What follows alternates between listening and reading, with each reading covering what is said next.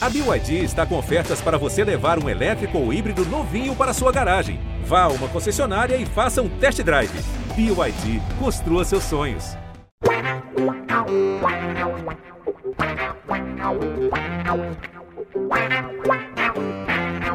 Um orgulho que nem todos podem ter, este é o GE Santos, edição 161, com a estreia de Fábio Carilli. Eu sou André Amaral. O Santos empatou 0 a 0 com o Bahia na estreia do novo técnico depois da demissão de Fernando Diniz. E começou uma nova era que esperamos que seja pelo menos uma era de manutenção na Série B. Já começo direto com Isabel Nascimento, a maior e melhor youtuber santista de todos os tempos. Manutenção na Série B, Amaral? Tá muito louco? Manutenção na Série A, pelo amor de tá Deus. Tá muito louco? Manutenção é da Série A, desculpa. É que, é que ele falou do Diniz, falou do Diniz, Vasco. Exatamente. Aí... Não, a série, a série B anda, anda rondando meus pensamentos tanto nos últimos dias. É tanto, é, assim, cada, cada vez que olho para a tabela e vejo aqueles times se aproximando mais do Santos, eu já, eu já mandei um Série B sem querer aqui. Mas enfim, Isabel Nascimento, a maior e melhor youtuber e mais atenta youtuber santista de todos os tempos, que me corrigiu aqui em cima da, do, do laço. Isabel, animada, desanimada com a estreia de Carilli? Foi só o começo? Vamos ter paciência? Como é que foi o seu, seu começo? Bom, bom dia, boa tarde, boa noite a todos. Eu acho que assim, primeiro a gente tem que elogiar a rapidez do Santos, né? O Santos já foi um clube de tantas vezes, de uma semana, duas semanas, às vezes, não, tô julgando, mas deve ter ficado alguma vez um mês sem técnico. Porque o Santos demorava muito, lembro da vez do Pérez, principalmente quando chegou o Sampaoli, foi uma baita surpresa e tudo, mas nós ficamos muito tempo sem técnico, né? Então, assim, o Santos foi rápido, o Santos agiu simples, o Santos agiu como eu queria, na verdade, assim, se é o Carilho ou não, mas o Santos agiu com uma com um propósito. É um técnico novamente sem a, sem a multa, né? Como o Santos queria. É um técnico para esse ano. Ele basicamente pegou o, é, o contrato do Tardelli e aplicou ao Carilli. Você tem esse tempo, se der certo a gente renova. É basicamente produtividade, porque se você cair, você tá lascado. Mas assim, eu acho que é um técnico que vem fazer o simples e talvez seja necessário de tempos em tempos o Santos dá uma olhadinha para sua para sua tão largada defesa. E assim, é o que o, o Carilli mesmo disse, né? Existem vícios. Então assim, é não tem como a gente viu nesse último jogo contra o Bahia, algumas vezes o João Paulo querendo dar aquele toquinho, querendo dar fazer aquele negócio infernal de Fernando Diniz, e são vícios, são vícios que eles vão aprendendo. Acho extremamente relevante, acho que o Santos deu muita sorte com bons zagueiros nos últimos anos e não precisou realmente olhar para suas laterais olhar tanto para o seu é, sistema defensivo. Faz tempo que o Santos não tem uma, def uma defesa boa. Por muito tempo deu certo com o Gustavo e com o Lucas, depois com o próprio Lucas e o Luan, sim. Mas nesse momento você vai precisar olhar mais para a parte tática, do, porque nesse momento a parte de habilidade talvez não seja tão grande. E também a parte de experiência. Só tem um monte de jovem, beleza, Emiliano chegou, mas assim, até jogar o Luiz Felipe ninguém aguenta mais, o Santista mesmo sabe que foi até um, algo estranho, né? Acho que, como nós falamos, o legado do Diniz acaba sendo o Luiz Felipe, então, bora pensar sobre isso. Acho que é um Santos que faz o que tinha que fazer, André. Acho que o jogo foi ruim ainda, teve um, um primeiro tempo é, ruim, bem né? ruim do Santos. Eu acho que a gente sabe que as melhores chances continuam do adversário. Foi dentro de casa, o Bahia não é tudo isso, mas pelo menos eu senti o Santos um tiquinho mais ajeitado na defesa, perdendo muita bola, a, tomando muito contra-ataque, mas assim, só para finalizar essa minha abertura de 10 minutos e meio, não dá para você jogar por uma bola se você não acerta essa bola. Você pode contratar o, o, o Carilli, legal, e você vai jogar por uma bola. Mas se chega no ataque e ninguém acerta o gol, desculpa. Não tem como. Hoje o ataque do Santos não tem efetividade nenhuma. Lucas Braga mal, Marcos Guilherme mal, Batistão não entrou tão bem. Duas bolas que caem no pé do Camacho e do Pará. Ah, mas eles não são atacantes, mas pelo amor de Deus são jogadores, você não sabe chutar pro gol, você tem medo, parece que a bola pega fogo.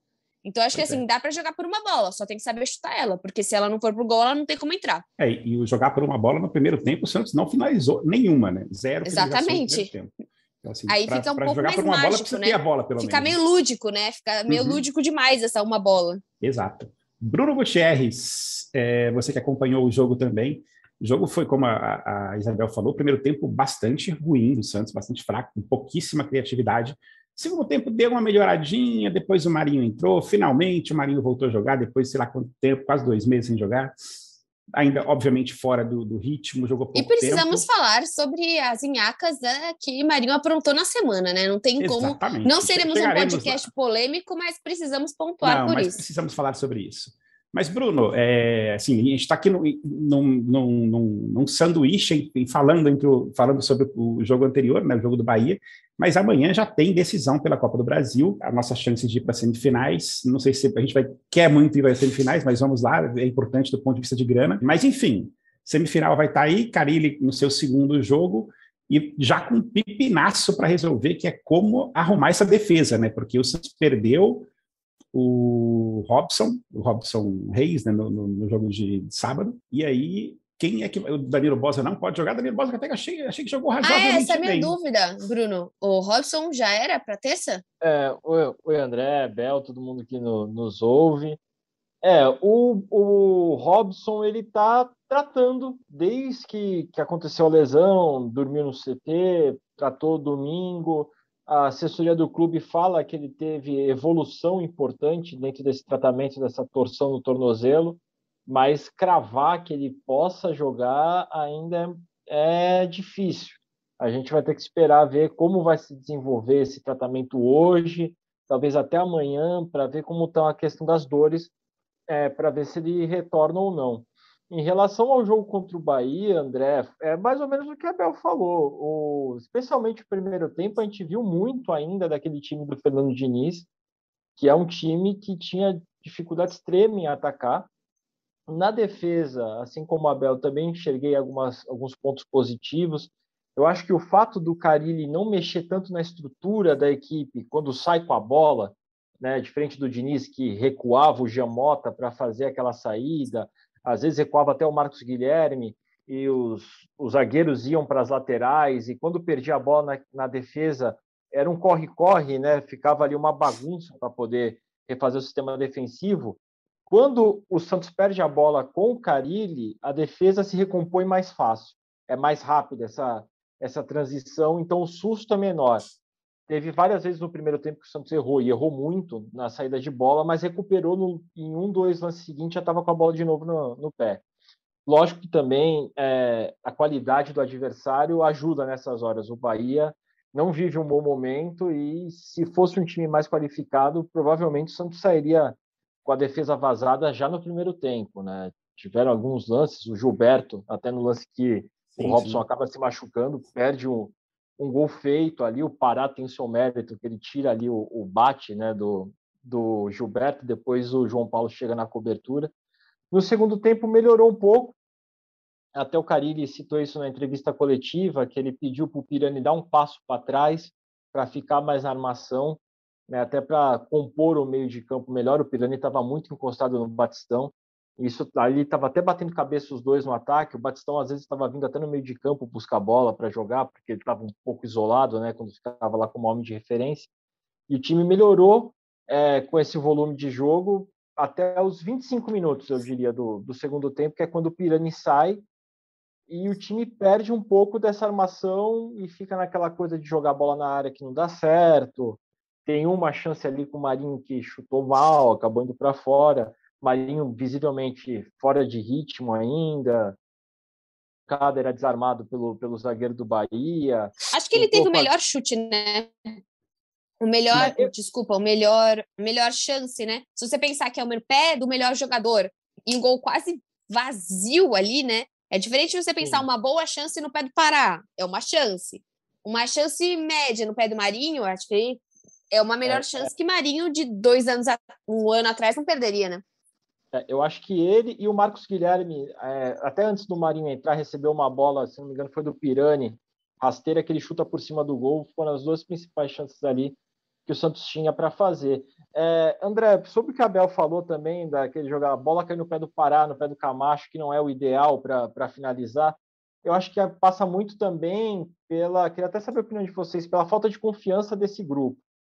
Sim. O, cara, o jogador que já não está acostumado a finalizar sem confiança, ele vai querer achar aquele cara que está em melhor fase. O Pará teve a bola ali na cabeça da área no, no primeiro tempo e tentou cruzar a bola para o Pirani ao invés de chutar. Ele mesmo depois fala com os companheiros e fala: devia ter chutado e não chutou. O Lucas Braga, duas vezes logo na sequência, tem chances ali para criar boas jogadas, mas toma decisões erradas e acaba perdendo a chance de ataque. Eu acho que tudo isso também passa por um pouco dessa falta de confiança. A vitória não vem, o gol não sai, e daí o jogador fica meio receoso de tentar alguma jogada e não dá, e não dá certo, e acaba desandando o time, né? No ataque, acho que falta muita, muita essa parte também do psicológico do, do elenco Santista para conseguir é, retomar o caminho do gol, né? Digamos assim. É verdade. Mas vai demorar um eu tempo acho, ainda, né? Fala, eu acho também, assim, que, por exemplo, o Santos é um time que não tem peças que... Faz tempo que eu não vejo peças, por exemplo, fora do ataque que atacam. Ai, mas eles não têm que fazer isso, é diferente. Você pega inúmeros times que zagueiros fazem muito gols, muitos gols de cabeça. Beleza, eventualmente você tem um Madison que aparece, mas eu vejo muito assim, por exemplo, o Gustavo Gomes é um cara que faz do gol, por exemplo, o Arão, se não me engano, é volante, às vezes, né, com o Rogério Ceni colocava de, de zagueiro, também era um cara que aparecia para marcar. Eu vejo, por exemplo, até o Danilo Avelar no Corinthians, né, que acabou saindo, tô, tá vindo uns nomes aleatórios na minha cabeça, mas assim, são, são jogadores que às vezes eram laterais ou eram zagueiros que sabiam chutar. E no Santos você não tem, por exemplo, o Alisson mesmo que foi embora, não era um cara de chutar. O Pituca que foi embora não é um cara de chutar. É, hoje você tem ali, ok, o Giamota, mas se você tirar e pensar no Balieiro, que seria opção de volante, também não é um cara que chuta, né? O, o Camacho é um cara que até cria, mas também não chuta. O Matson é um pouco melhor, mas assim, eu sinto no Santos uma necessidade brutal de você ter os atacantes para atacar e fim. Se você não ter outras, outras pessoas dentro desse elenco que chutam, que finalizam, porque finalização de bola de, de fora da área às vezes dá certo. Quantos gols aleatoríssimos o Santos já não, não tomou de finalização de fora da área que bate em alguém ou às vezes vira pênalti? O Alisson sabe muito bem disso. Né? A mãozinha do Alisson tá sempre ali presente para virar um pênalti. Tava, né? Saudade Estava. Alisson. Estava, né? Então é isso. Eu acho que é por isso que o Felipe Jonathan acabou chamando uma atenção por um tempo. Porque ele era um lateral que depois é de muito tempo o Santos tinha um lateral que arriscava, né? E, e, um dos poucos caras que vinha chutando também no time era o Jean Mota, né? Que ficou Sim, na reserva de fora da jogo, área, né? De fora da área, tentava um pouco e o Jean Mota ficou na reserva, que é até um, um, uma coisa interessante essa, essa assim, o Jean Mota depois de muito tempo na reserva, né? Que era um cara ali que era uma peça-chave ali do, do, do, Fernando Diniz. Olhando para frente agora, assim, essa, teve... É, essa é a forma do essa é a forma do, do Carilli pensar o time também, né? O Carilli ele não inventa muito. Se, se ele enxerga o cara como meio ofensivo, ele vai escalar ele como meio ofensivo. E se tem um outro jogador meio ofensivo que está num momento melhor, fazendo uma função melhor, é esse uhum. cara que vai. É o que acontece ali com Giamotto e Pirani. Ele, ele enxerga os dois na mesma função. Então, como o Pirani está em melhor fase, vai o Pirani, né? E acaba so, sobrou ali para o Giamotto. Eles não enxergam o Giamotto como um ponta, por exemplo, para brigar com vaga com o Lucas Braga, com o Marcos Guilherme. Agora, olhando para frente, temos Atlético Paranaense logo de cara aí amanhã. É, mas acho que o que mais importa para a gente nesse ano, que vai ser a nossa batalha desse ano, é simplesmente se livrar do, do rebaixamento. Né? A gente, até brinquei com um amigo meu um dia desses, que ele, alguém veio falar de novo sobre DNA ofensivo, quando o Carilli se fez apresentar, falei, cara, na boa, eu não quero saber de DNA ofensivo, não. Eu quero que a gente mantenha o DNA, DNA de primeira divisão, que é o que a gente tem. E a gente continua, é uma das poucas coisas que o Santista ainda pode se orgulhar isso, né? De, pô, nunca caímos para a segunda divisão e espero que esse ano a gente continue assim. É e... porque não é simplesmente pelo demérito de cair, é pelo nosso medo de uma, de uma Série B que está se fortalecendo. Exato. E que um, e para subir, né? Um Santos que numa Série B, imagina o psicológico desses caras. Não é você cair com o Vasco com o Botafogo, que com toda a tradição deles, infelizmente, são times grandes que estão caindo, mas é, de forma recorrente. É você ser do elenco que caiu o Santos e você tá com essa cara na Série B e a dificuldade do Santos de subir, você pode ter certeza que, dependente de elenco, ela é maior do que do Botafogo, do Vasco, do Cruzeiro. Tá tudo bem, do Cruzeiro já tá mais difícil porque é o segundo ano. E aí já vem um outro peso de você estar tá um segundo ano numa Série B. Mas acho que esse é o medo do Santista, né? Não é simplesmente o cair, é o como voltar também. É, é tem um ponto, tem um ponto chave aí, né? Você cair em 2003, em 2002 para 2003, como foi o caso de Palmeiras e Botafogo, como foi o caso do Atlético Mineiro em 2006, se não me engano, era uma forma. Agora você cai e a, e a sua renda já cai junto. Exato. É. é. Porque você não recebe mais aquela cota de patrocínio. Antigamente, o time ainda recebia a cota do ano anterior como se estivesse na Série A. Agora não é mais assim. E o Santos, que vive numa crise financeira gigante, o Conselho Fiscal vai apresentar hoje aí o balanço do segundo trimestre. A situação é muito delicada, implica aí em necessidade de vender jogadores ainda para poder fechar o ano. Então, se você cai, você perde uma renda que já não é tão alta, a situação se agrava mais ainda, né? Que reflete no campo também, como é que você vai manter esse elenco, como é que você vai reforçar o elenco. É, é uma situação bem delicada mesmo o caso do Santos é, se houvesse esse rebaixamento.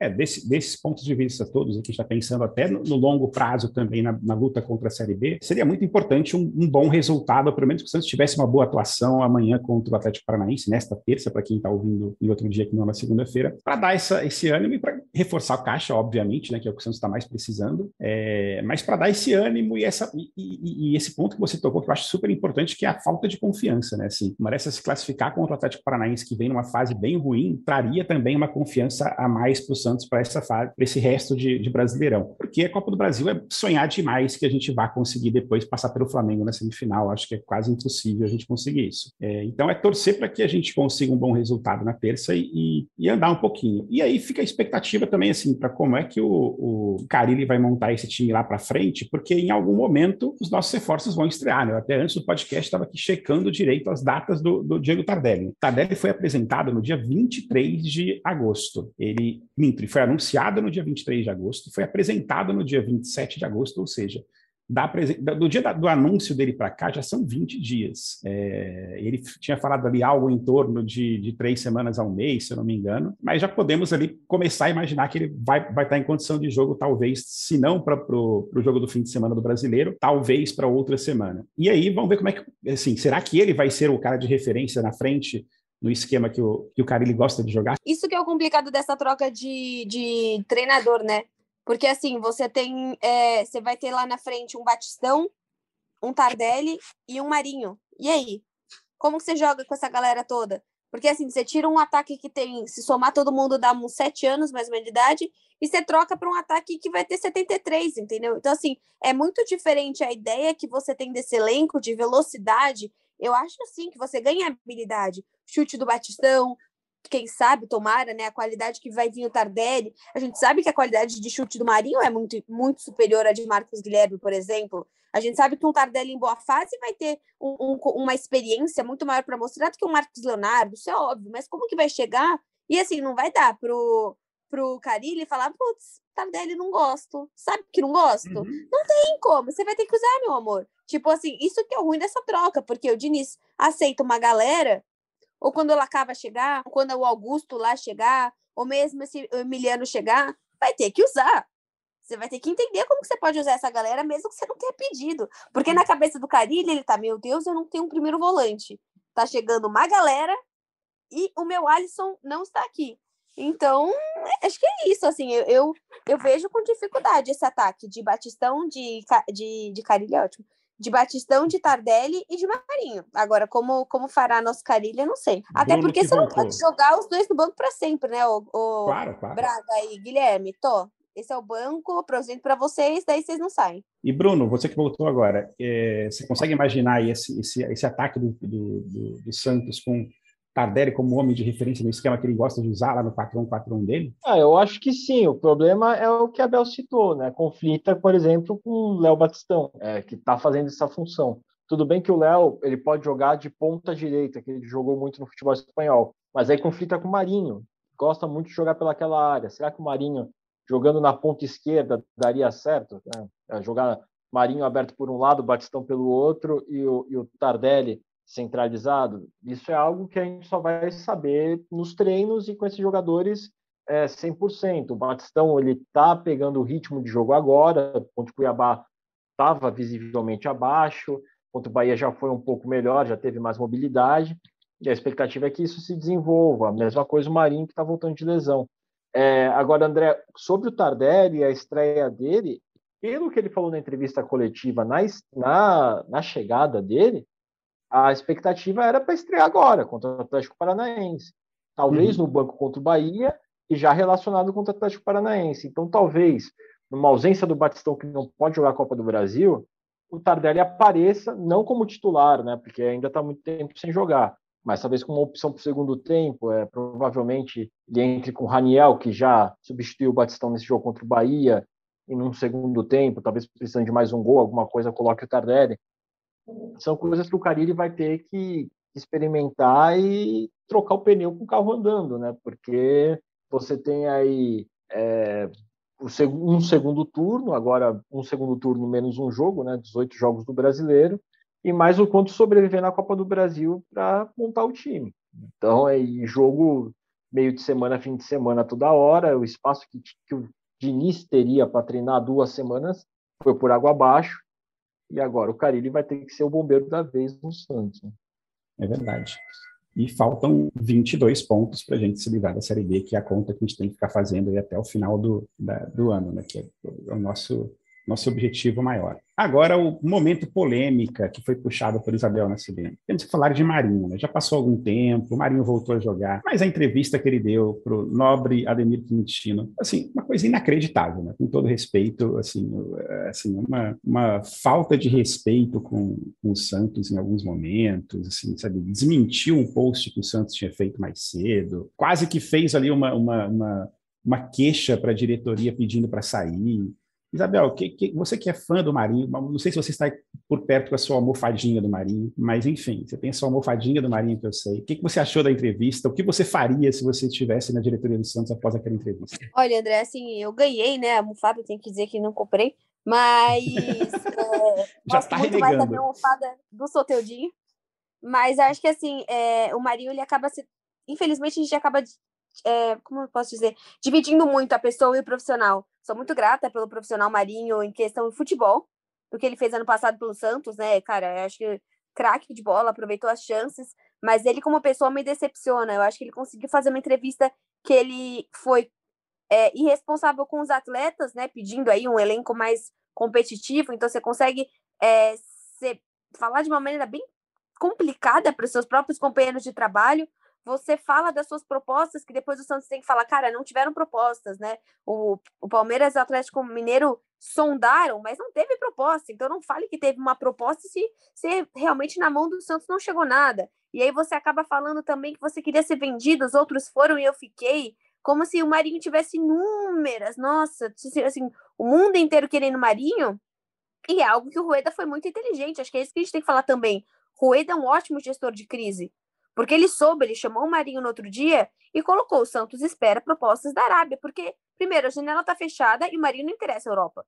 Ele não tem idade da Europa e um jogador que está há três meses sem jogar, só o Santos compra. Então, assim, é, é, é essa ideia que você tem de um cara que, no máximo, vai, vai para a Arábia, no máximo. E, e, é o que ele quer, quer ganhar seu dinheiro, e tá certo. Pituca fez a mesma coisa mas ele saiu com responsabilidade. Nenhuma hora a gente falou, nossa, o Pituca e o Alisson são malucos, vão abandonar o Santos. Não. Fizeram tudo que podem, estão indo ganhar o seu dinheiro e talvez voltem. Nossa, eu aceito Pituca quando for. Eu acho que ele é um. Nossa, ele, ele é um baita cara, sabe? Pelo menos posso estar enganado, ele pode ser um sacana, mas o que ele passa é que ele é um ótimo profissional, uma boa pessoa. Então, acho que o Marinho conseguiu decepcionar, até em questão ética, né?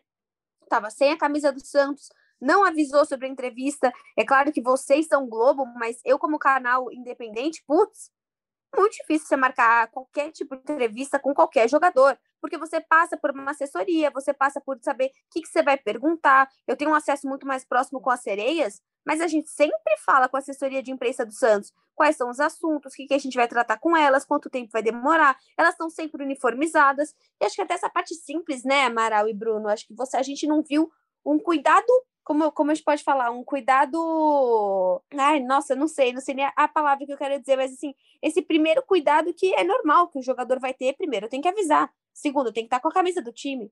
Então, sei lá, eu achei desacato, sabe? Eu achei bastante como se ele estivesse fazendo um baita de um favor para o Santos. Não, e ainda esbarrou numa questão política, né? Porque o Ademir Quintino, óbvio, um jornalista, enfim, trabalha, tem nascido todos os trabalhos, mas estava numa chapa no ano passado, né? Uma chapa Sim. que concorreu à presidência do Santos e fica ali uma coisa, Marino, que ele né? está fazendo isso? É exatamente, com o Marino. É, será que ele fez isso também pensando em um pouco atacar a diretoria do Santos? Tipo, fica, ficam esses questionamentos, né? Um cara claro. que não fala vários meses com ninguém, aí resolve. Na verdade, ele deu uma entrevista para o Flow, né? Pro podcast. É, e aí depois vai falar com um cara que é identificado com uma, uma, uma, uma galera que está na oposição do Santos agora, fica essa questão. E você, Bruno, algum bastidor dessa história toda que ainda não, não chegou até nós? Ah, André, eu conversei com algumas pessoas que trabalham no clube e o clima era de muita irritação é, com o que o Marinho fez, porque realmente ele desrespeitou uma hierarquia que tem dentro do clube, passou por cima de todo mundo e falou: ah, vou dar entrevista e, e dane-se. Assim, é, eu acho que é, internamente isso não repercutiu muito bem, né? É uma atitude é, pode ter sido pensada por ele, mas assim, é, foi pouco profissional, digamos assim. O Marinho até postou hoje coisas já. Se alguém falou mal de mim para você, não me defenda, porque eu, eu posso não ser bom com todo mundo, cada um tem de mim o que merece, né? Aquelas coisas que ele gosta de filosofar às vezes nas redes sociais, né? É, mas eu vi como uma falta de, de profissionalismo ali, não respeitando o próprio clube, apesar dele ficar falando que o Santos está na história dele, ele pode tá, não pode estar tá na história do Santos, mas o Santos está na história dele. Mas a, ele fala essa frase e depois ele ataca o departamento médico do clube diretamente. Ele fala isso, mas depois ele fica cobrando. De novo essa história, né, de departamento. E aí você acaba jogando a torcida contra o clube, porque a torcida, sabe, são coisas que têm que ser resolvidas internamente. O departamento está com problema, deu alguma besteira lá dentro. Poxa, que o Rueda ajeite, que o Rueda repense, que faça um novo planejamento médico. Mas assim, o que você não precisa é deixar mais vezes a torcida contra o clube. Você não sabe o que está acontecendo. Eu fiquei muito triste com, com, as declarações dele. Assim, achei muito desnecessário tudo que aconteceu. Para um Santos estar tá tentando se recompor, poxa, já está passando por tanta coisa, sabe? É um Santos que minimamente vai tentando juntar suas pecinhas e daí vem uma avalanche desnecessária.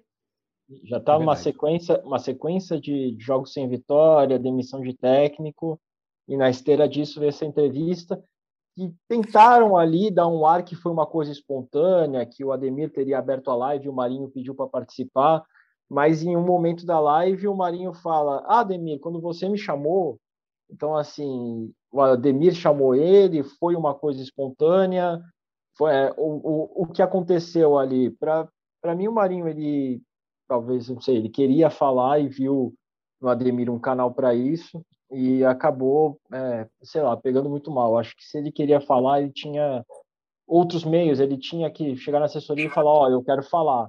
Se a assessoria tentasse barrar ele, aí ele, aí ele poderia procurar algum meio de comunicação e falar: Ó, oh, não estão me deixando falar.